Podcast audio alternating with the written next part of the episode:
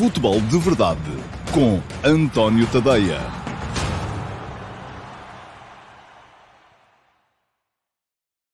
Olá, muito bom dia a todos e sejam bem-vindos à edição de hoje, que é segunda-feira, é dia 23 de agosto de 2021 do Futebol de Verdade. Um, hoje vou passar aqui em revista uh, grande parte, ou pelo menos a parte que já foi jogada e mais importante, da terceira jornada da Liga Portuguesa de Futebol.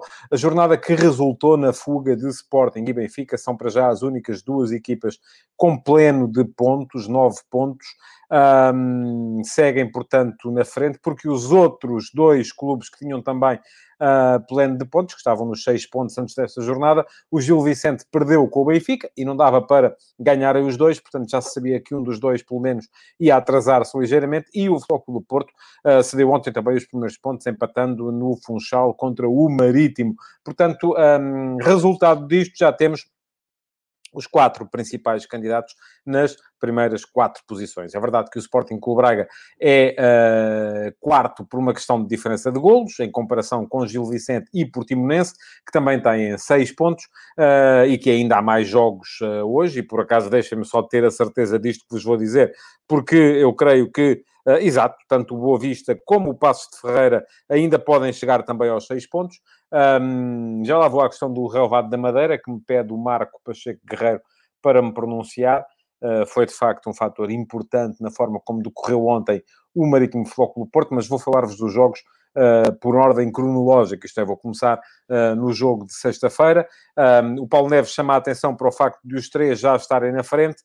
não são os três, são os quatro, conforme eu estava a dizer. O Sporting Clube Braga também lá está, tem menos um ponto que o Futebol Porto, mas também aí está. O Sporting Clube Braga já jogou com o Sporting, portanto, um, de todos eles, uh, só mesmo o Porto é que deixou ficar pontos em jogos contra equipas que não fazem parte deste lote dos quatro que eu identifiquei uh, desde o início do campeonato como os principais uh, candidatos. Aliás, não era preciso ser muito não era preciso ser um gênio disto para, para chegar a essa conclusão, uh, embora o próprio Carlos Carvalhal já tenha muito mais recentemente e, e também um bocado uh, em função das duas derrotas que sofreu em dois jogos contra o Sporting, uma na Supertaça, outra no campeonato, tenha vindo um, pôr um bocadinho de gelo uh, naquilo que são as aspirações do Sporting com o Braga, dizendo que, bom, enfim, esta é uma equipa em reconstrução e, portanto, há um novo ciclo e, portanto, vai ser preciso tempo. Isto é, no fundo, o Carlos Carvalhal a dizer que uh, vai precisar, se calhar, de, de mais algum tempo uh, para a coisa avançar. O João Afonso.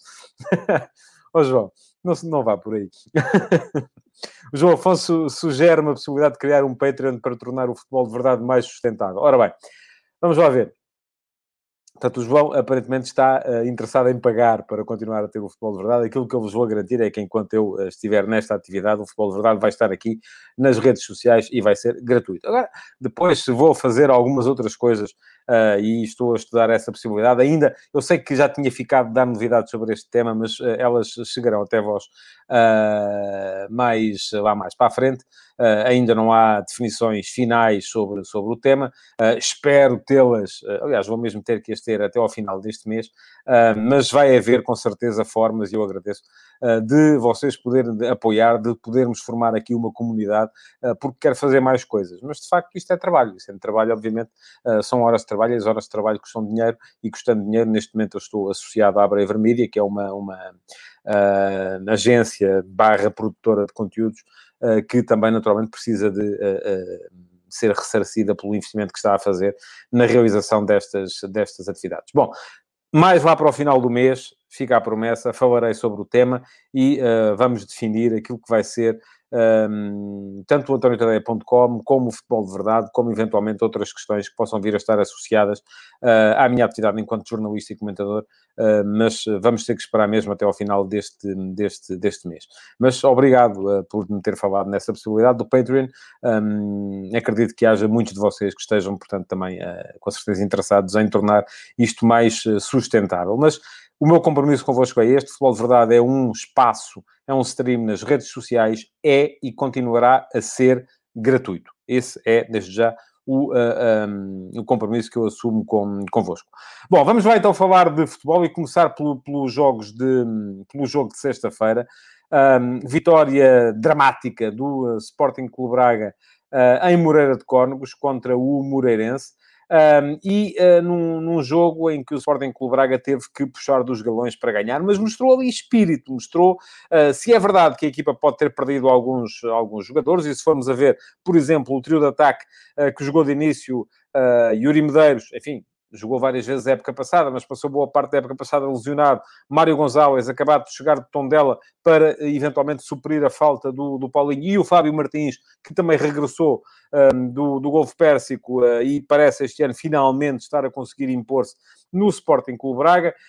Um, depois também atrás, com a introdução do Paulo Oliveira, o meio-campo com o André Horta, uh, em vez do francês. Portanto, é de facto uma equipa diferente, mas é uma equipa que mostrou espírito de, de, de quem está aqui para lutar e de quem não se quer atrasar.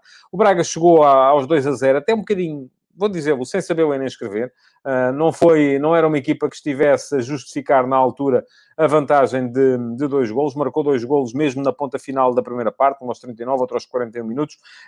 Um, mas uh, depois acabou por ceder o empate também uh, da mesma forma numa altura em que o Moreirense também não estava. Enfim, o Moreirense estava a começar a apertar e via-se que o Braga estava a ter algumas dificuldades uh, para, um, para, para segurar a equipa de Moreira de Cónegos, mas também não se estava à espera também de dois golos em três minutos.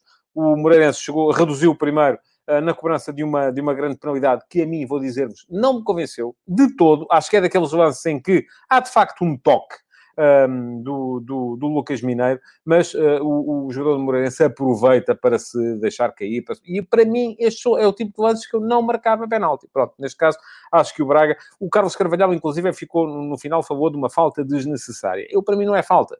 Mas pronto, eu tenho uma perspectiva da arbitragem muito um, laissez-faire, laissez-passer. Acho que pode-se tocar no adversário. Não há nada que, nas leis que, que, diga que não se pode tocar no adversário. Depois, uh, o, um, o segundo golo, um grande golo de, de, de, Paulinho, um jogador que já passou, inclusive, pelo Sporting Clube Braga, que está de volta à Moreira de Córregos e que fez o um empate. Faltavam sete minutos. Um, o Braga não tinha muito tempo para garantir os três pontos. Isto somado às declarações do Carlos Carvalhal antes do jogo, podia vir aqui a, um, a soar um bocadinho, a deitar da toalha ao chão. Um Braga a dizer, ok, os três grandes, os três do costume, podem ir andando, que eu já vou lá ter, mas vou lá ter muito mais tarde. Mas a verdade é que a equipa respondeu muito bem. O Abel Ruiz ainda falhou a possibilidade de fazer um, um, o gol da vitória, uh, numa jogada em que tinha, tinha tudo para, para fazer o gol, mas depois uh, ainda veio o Ricardo Horta mostrar que é de facto um jogador à parte nesta equipa do Braga. O Ricardo Horta não jogou de início, um, apareceu mais tarde no, no, jogo para o resolver e dar os três pontos ao Braga, que mantém o Braga neste momento a três pontos, precisamente dos dois da frente. Um, Pergunta-me o Silvio, aliás, não pergunta, ele diz, afirma que as saídas do Jogai e do Paulinho não foram devidamente compensadas pelas novas entradas. Um, são jogadores muito diferentes. Eu acho que o Fabiano tem espaço para crescer. Uh, mas o Gaio foi. Aliás, eu acho que o Sporting neste momento tem os dois melhores laterais direitos da última, da última liga, uh, em uh, Ricardo Gaio e Pedro Porro. Um, e isto faz pronunciar que o Rubén Amorim vai querer fazer muita rotatividade, tanto à, à, direita como à esquerda, onde neste momento o Nuno Mendes é suplente e o Rubén Vinagre está, está a jogar como titular e a jogar muito bem. Uh, portanto, creio que ali vai haver muita rotação. Fabiano tem espaço para crescer. Tem, acho que pode vir a ser um, um, bom jogador da equipa do Braga. Quanto ao Mário Gonçalves, é um avançado diferente do Paulinho. Jogador mais veloz. Uh, aliás, tanto ele como o Abel Ruiz é um jogador mais parecido com o Paulinho. O Mário Gonçalves é um jogador mais disruptivo. Um, é um jogador que vai mais à procura da, da, da, velocidade, da profundidade, das desmarcações de ruptura. Paulinho não, era um jogador mais de aproximação, uh, mais inteligente a jogar. Uh, e isto acaba por uh, fazer com que o Braga também tenha que mudar um bocadinho de processos. Mas todas as equipas nas da frente estão a, estão a, estão um bocadinho a, ver, a passar essa, essa fase. O Porto teve que aprender a viver sem Marega, uh, o Sporting uh, a ter que aprender também a viver sem o João Mário e com as novas, os novos equilíbrios na, na, na frente. Uh, o Benfica a ter que aprender a viver com o João Mário, embora isso não seja propriamente uma dificuldade, mas uh, uh, neste momento também a assimilar as novas, as novas formas de jogar com os três atrás uh, e o Sporting Clube Braga também a aprender a viver sem o Paulinho, com o Mário Gonzalez e com um trio da frente diferente, com um meio campo diferente também, porque ter o André Horta é muito diferente, ou ter o Castro é muito diferente de ter o francês. Bom, seguindo em frente, para sábado, No sábado tivemos, primeiro que tudo, um Gil Vicente Benfica. E o Gil Vicente Benfica era um jogo que chamava muito a atenção, porque era um jogo que punha frente a frente duas das equipas que tinham pleno de, de, de, vitórias na Liga até aqui. Eram só dois jogos, pronto, eu sei, não era propriamente uma carreira extraordinária. O Gil Vicente tinha ganhos dois jogos na Liga, o Benfica, além dos dois jogos na Liga, tinha ganhos três jogos na Liga dos Campeões e entrava neste jogo com, uma, com um fator que não é de todo despiciando. É que este jogo aparecia exatamente no meio de um período de seis dias entre os dois jogos fundamentais para a época do Benfica, que são os dois jogos no play-off da Liga dos Campeões contra o PSV Eindhoven. No próximo vai ser já amanhã. Ora bem, o Benfica, hum, assim sendo, teve mesmo que rodar, não é? E então o Jorge Jesus apareceu com, com os três, uh, uh, que à partida são os três titulares neste momento, porque não há Vertonghen um, atrás, uh, mas depois com Gilberto em vez de Diogo Gonçalves à direita, com Gil Dias em vez de Grimaldo à esquerda, com Meite e Tarabt no meio campo em vez de Weigl e, e, e João Mário, e depois na frente de ataque com o Everton em vez do Rafa, sendo que estes jogadores uh, estavam lá para, uh, no banco para a possibilidade de virem a ser necessários, como foram. Porque a verdade é que o Benfica ganhou com toda a justiça, mas ganhou uh, a precisar de recorrer à artilharia pesada, aos seus titulares, porque são jogadores que acrescentam qualidade. Se formos a ver, quando a equipa do Benfica se colocou em vantagem, já estavam em campo João Mário, Pizzi, Grimaldo e até o próprio Darwin, que voltou e voltou e teve impacto no jogo pela velocidade e pela potência física que deu ao corredor esquerdo do ataque da equipa do Benfica. Portanto, o jogo começou por ser lançado em bases muito igualitárias. Um, o Gil Vicente, no início da partida, conseguiu tirar, de certa forma, a, a bola ao, ao, ao Benfica um, com um meio-campo uh, onde o Pedrinho, o Fujimoto e o Vitor Carvalho asseguravam ali alguma superioridade face à, à, à presença do Meite e do Tarabt. Recuperação de bola, geralmente muito ágil, o meio-campo do Gil Vicente a mudar o lado do jogo e isto é muito importante para defrontar este Benfica. Este Benfica é uma equipa que uh, cai muito e faz muito uma pressão até intensa. Não fez no jogo contra o PSV, e por isso foi um jogo um bocado contra a natura. Mas tem uma primeira zona de pressão uh, intensa, uh, tem uma reação à perda da bola intensa, e se o adversário conseguir ter superioridade numérica naquela zona para uh, poder uh, mudar o lado da bola e fazê-la seguir para o outro lado, é natural que se há uma pressão intensa de um dos lados, há falta de unidades do outro, e o Gil Vicente, durante a primeira parte, foi capaz de fazer isso. Faltou-lhe ali alguma, conforme diz o Pedro Madureira, alguma capacidade atacante, mas eu acho que isso terá tido a ver muito com o facto de Uh, não ter estado disponível no início da. Uh, no, e lesionou-se no aquecimento o Fran Navarro, uh, porque com o Fran Navarro a juntar, uh, creio que o Bilel não jogaria, que jogaria Fran Navarro, Murilo uh, e Samuel Lino, é completamente diferente. O Fran Navarro é um jogador já muito importante Uh, na, na, organização ofensiva ou contra-ofensiva, porque é mais isso, desta equipa do, uh, do, do, Gil Vicente. Um, o Paulo Neves diz que o Ricardo Soares faz muito com pouco, já sei, Paulo, que é particularmente admirador da, do trabalho do Ricardo Soares na equipa do Gil Vicente. A verdade é que a equipa do Gil Vicente foi se extinguindo, e eu, por acaso, estava a assistir ao, ao jogo na, na, na Sport TV, e, e há ali, de facto, uma... uma Há uma altura em que o Gil Vicente uh, baixa um bocadinho, aos 67 minutos, com a entrada do Ackman pelo Fujimoto. O Ricardo Soares, do meu ponto de vista, explicou muito bem a razão que o levou a ter de fazer a substituição. Os comentadores da Sport TV viram nessa substituição o recuo da equipa do, do, do Gil Vicente. Eu não vi, eu vi, quer dizer, uh, vi uma necessidade porque o Benfica já estava, na segunda parte, o Benfica estava a mandar completamente no jogo e o Gil Vicente já não estava a conseguir ter bola. Não estava a conseguir sair, não estava a conseguir uh, contrariar a largura da equipa, que a equipa do Benfica foi, uh, foi, foi colocando no jogo e que se avolumou com a entrada do Darwin um, poucos minutos depois. Um, também podemos dizer que, se calhar, se o, o Gil Vicente não tem tirado o médio para colocar o Ackman como uh, terceiro uh, central, um, se calhar o Jorge Jesus não teria a possibilidade de meter mais um avançado e, e de meter o Darwin na altura uh, em vez do, do, do Everton, um, colocando o Grimaldo ao mesmo tempo no lugar do, do Gil Dias e dando então ao seu corredor esquerdo uma capacidade de atacante que ele não tinha mostrado, ou pelo menos não tinha mostrado com grande certeza até, até esse momento. Eu acho que as coisas, enfim, aqui nunca há uma causa e um efeito. Uh, Podemos dizer que o Gil Vicente mudou porque estava a perder o, o controle do jogo. E podemos dizer que o Benfica ganhou uh, capacidade ofensiva porque o Gil Vicente mudou. Acho que as duas interpretações são válidas. Eu creio, no entanto, que até, já até esse momento o Benfica tinha tido um, tinha sido claramente superior e se ganhou o jogo no final, e ganhou com um golo já perto do fim, o primeiro golo entra a 6 minutos do fim, uh, ganhou porque precisamente do outro lado o adversário, uh, porque, um, perdão, porque meteu qualidade dentro do campo.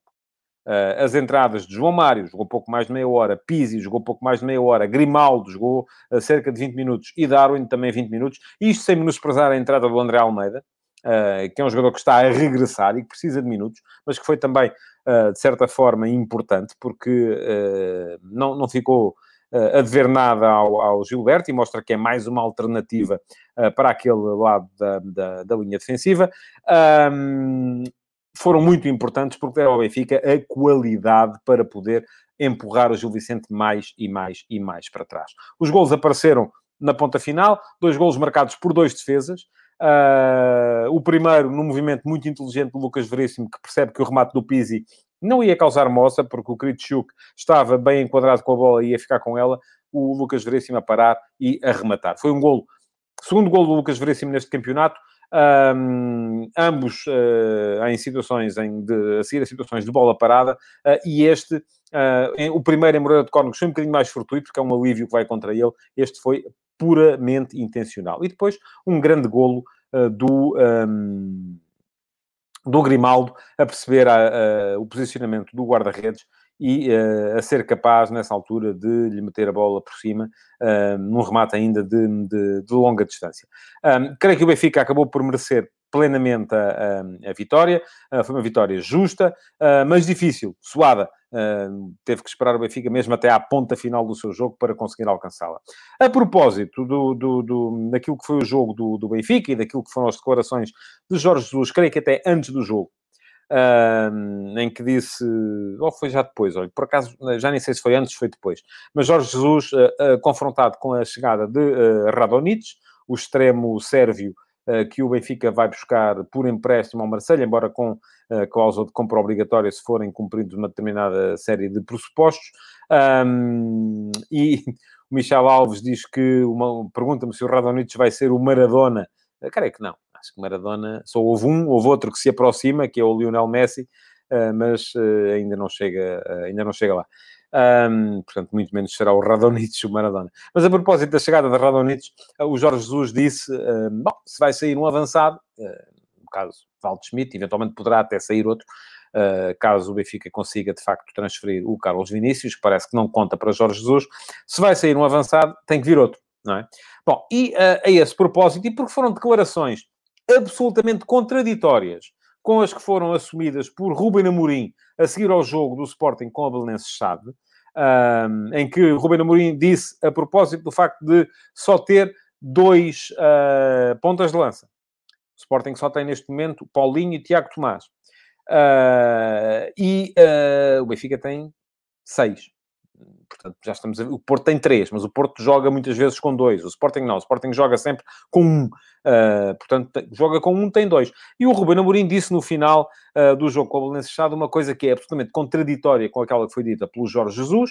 Uh, mas, enfim, é uma filosofia diferente, é uma forma diferente de encarar a coisa, que é o dizer, eu não quero três jogadores para uma posição.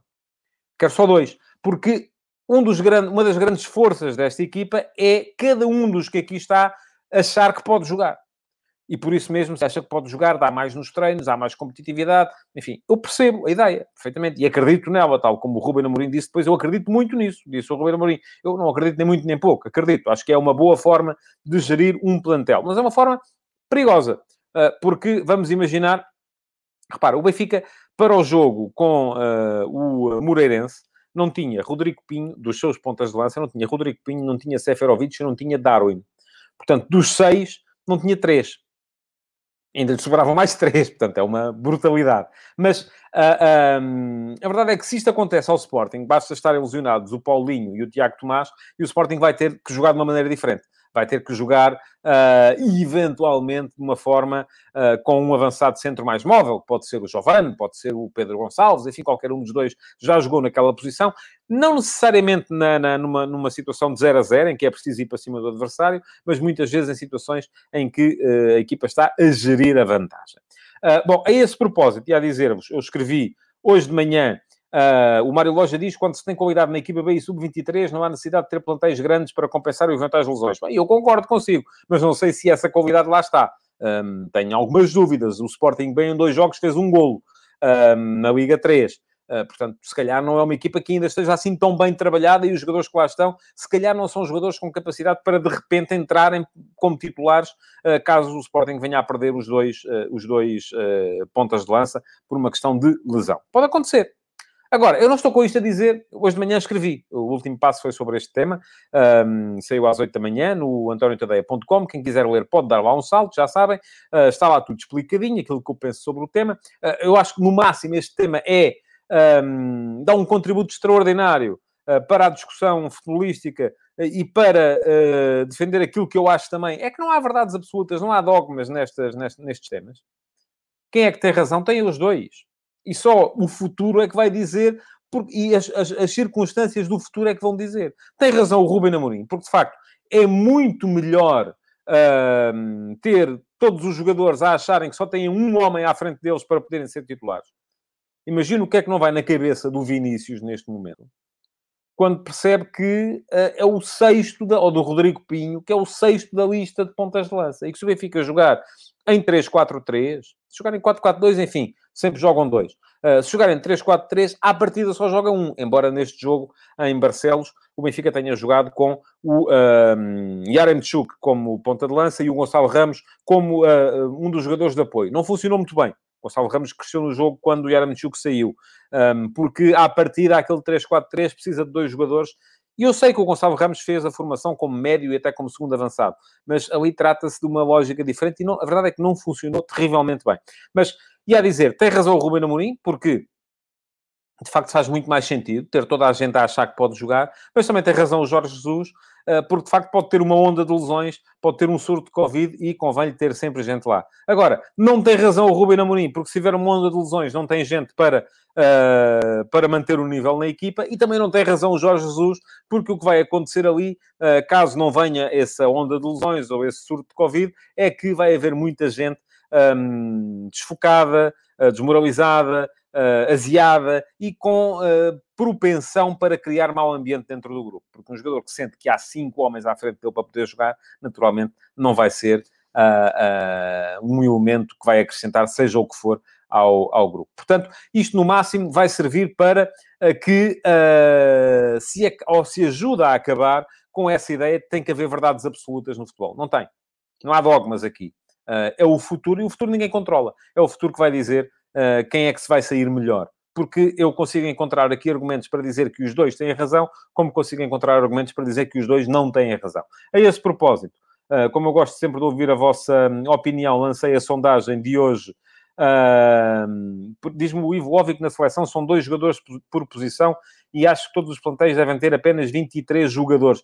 A seleção vai jogar um, uma competição durante um mês. Aqui estamos a falar de uma época de um ano. Portanto, mas de qualquer forma, eu hoje perguntei-vos uh, no meu Instagram, António.tadeia. Quem não me segue, faz favor de dar um saltinho de fazer follow ou seguir. Não sei se tem isso em português ou em inglês. Uh, acho que é seguir. Uh, para todos os dias, uh, nas minhas stories, poderem votar na sondagem que tem a ver com o tema do último passo. A pergunta que vos faço hoje é: um plantel ideal tem? É muito simples, hoje é daquelas, e é sério. Às vezes eu faço aqui umas sondagens mais para a brincadeira. A de hoje é muito a sério. E a de hoje é: um plantel ideal tem Hipótese A, menos de 25 homens. Hipótese B, mais de 25 homens. Neste momento, dois, uh, perdão, 3 quartos de vocês acham que uh, têm menos de 25 homens. E este é um tema que já vi que vos agradou. Temos 263 votações já, costumamos ter à volta de 150 a esta hora. Portanto, é uma coisa que está... Uh, toda a gente tem opinião sobre o tema. Um, 76% de vocês acham que um plantel ideal tem menos de 25 jogadores, portanto, dão de certa forma razão ao Ruben Amorim. Um, 24% de vocês acham que um plantel ideal tem mais de 25 jogadores, portanto, dão de certa forma razão ao Jorge Jesus. Mas bom, vamos lá então continuar, porque há mais dois jogos ainda, pelo menos, para, para analisar. Não vou ter tempo aqui de falar, por exemplo, da excelente vitória do Vitória Sport Clube ontem sobre o Vizela. O Vitória já tinha dado boas indicações em alguns uh, jogos. Ontem finalmente conseguiu juntar-lhes os, uh, os golos. E também da excelente vitória do Portimonense em Tondela. O Tondela, depois de um arranque a 200 a hora, parece estar a, perder, de certa forma, uh, algum gás. Mas queria ainda falar-vos aqui da vitória, que foi fácil, do Sporting sobre a Belenenses Chade. Esta Belenenses Chade o Petit tem razão quando diz que precisa de mais gente. A equipa pareceu muito, muito fraca. Pareceu-me de um nível uh, que não é de primeira divisão. Uh, e o Sporting entrou muito forte. O Sporting está neste momento com dois médios. Uh, e está, está. O Sporting mudou a forma de jogar. e neste jogo serviu plenamente, serviu perfeitamente. o meio-campo do Sporting atropelou a equipa do Belenenses. É verdade que nem o Mateus nem o João Palhinha têm muita finesse, uh, não são jogadores de toque curto, de tabela rápida, não, são jogadores ou de carregar a bola, e o Palhinha ainda no sábado disse isso na RTP, uh, ah, e depois fico feliz por ter visto que os jornais vieram todos pegar no tema, porque o Ruben Amorim depois eu também, também focou, também focou, no tema. O João Palhinha está a tornar-se um jogador fundamental na forma de atacar do Sporting, pelos passos de lateral a lateral que vai fazendo, vira ao lado do jogo, aproveita o lado em que o adversário tem menos gente. Um, o, o e, e, raramente falha passos. São passos de 50, 60 metros, em que ele pega na bola, se está sobre a direita, mete no lado esquerdo, se está sobre a esquerda, mete no lado direito, no lateral do lado contrário, que geralmente tem sempre espaço, porque aí está, o adversário está concentrado no lado da bola, e este tem sido um dos recursos mais eficazes do Sporting do ponto de vista ofensivo. Agora, foi um grande jogo, volto a dizê-lo, dos dois médios, João Palhinho e Mateus Nunes. Um grande jogo também, no meu ponto de vista, dos laterais, uh, o Gaio e o uh, Ruben Vinagre. Um, estiveram bem uh, quase todos os jogadores da equipa do Sporting. Um, Gonçalo Inácio bem a aparecer para, para, para marcar. Palhinha bem a marcar o segundo gol também. O Sporting ficou a dever a si próprio e aos falhanços do Paulinho uh, mais uma série de, de golos. Podia ter goleado, não o fez, ganhou apenas por 2 a 0.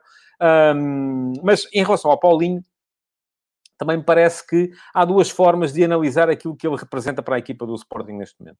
É um jogador muito importante na forma da equipa atacar, porque é um jogador que se disponibiliza, que é inteligente a jogar. Aliás, ele quando marca golos aponta sempre para a cabeça, como quem diz que aquilo que dizia uh, o Johan Cruyff, uh, que o cérebro é uh, o músculo mais importante um, numa, num jogador de futebol. Um, e, mas é um jogador muito importante na forma da equipa construir, mas pela madrugada. Precisa de acertar muito mais em termos de sinalização. Paulinho teve ontem, uh, teve anteontem, um, dois ou três golos cantados, aqueles que eram uh, de conclusão. Enfim, não vou dizer que é fácil, não é fácil, uh, mas um jogador que custou o que ele custou tem de os marcar. Mas a esse propósito, alguém me perguntou aqui há bocado, porque o tema volta sempre, é sempre recorrente, se faria sentido Slimani nesta equipa do Sporting. E eu vou dizer-vos uma coisa, concordo com o Ruben Amorim, porque o Slimani não é capaz de fazer aquilo que o Ruben Amorim quer do ponta de lança. A entrada de Slimani na equipa do Sporting e obrigar o Sporting a jogar de maneira diferente. E aqui a questão é muito simples. Se o Ruben acredita na ideia de ter apenas dois avançados, não faz sentido ter o Slimani, ainda por cima o Slimani a jogar pouco. Já se viu que o Slimani a jogar pouco uh, foi motivo de problemas no Lyon, por exemplo, não é? Porque ele percebeu que não ia ser titular e, enfim, não é um jogador, é um jogador com estatuto e que é daqueles que, uh, se calhar, não lhe assentaria bem a ideia de ser terceiro avançado e de jogar pouco, jogar só naqueles momentos em que a equipa estivesse a precisar de carregar em cima, sendo que o Ruben nem sequer é uh, de, uh, de, fazer muito isso. portanto, percebo a ideia. Percebo a ideia de, de... Agora, o Paulinho, volto a dizê-lo, por aquilo que custou, um, tem de acertar mais na finalização. É uma questão de confiança também, se calhar.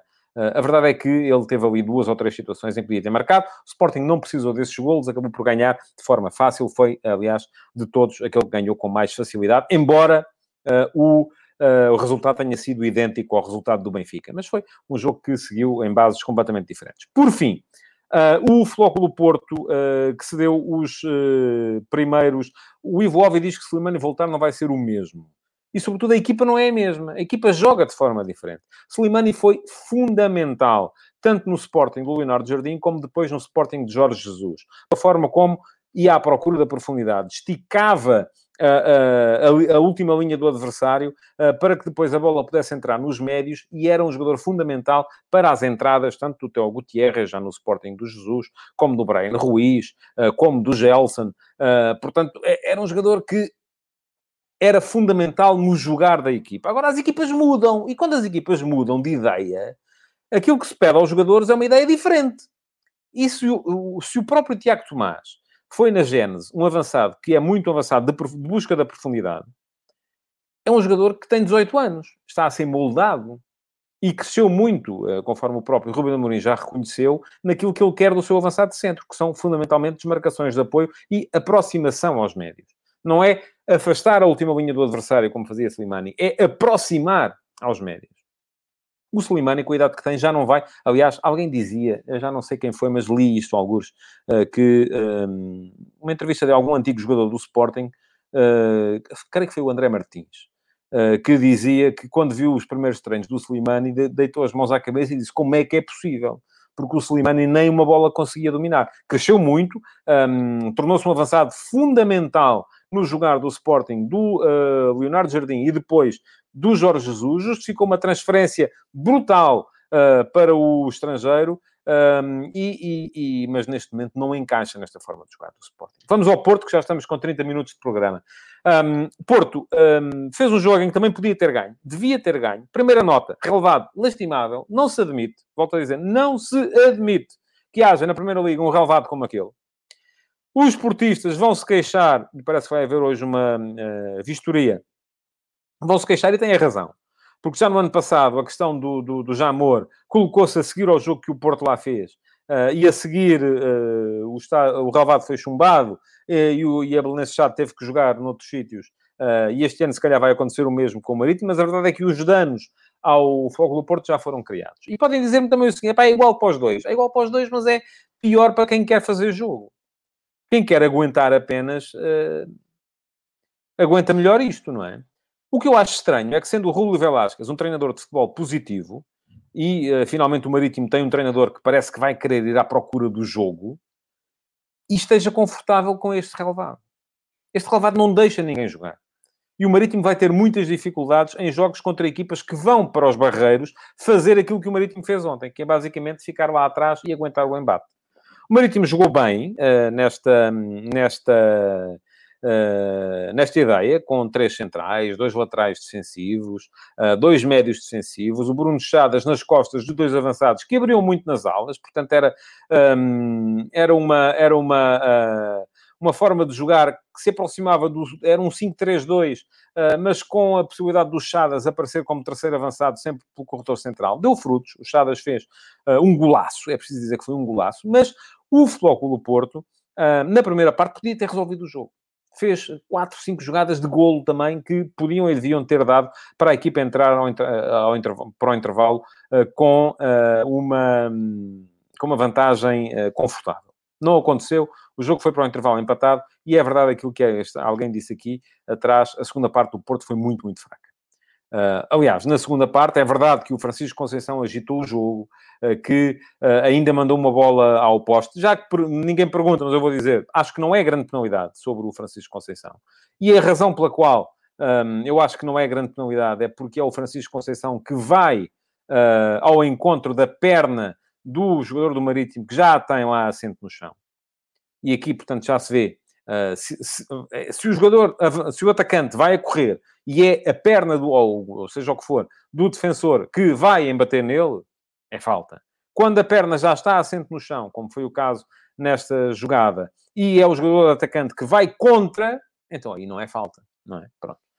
Pergunta-me o Paulo Neves como é que o Chadas não está nos, num dos três grandes. Eu, eu já acreditei mais no, no, potencial do Bruno Chadas.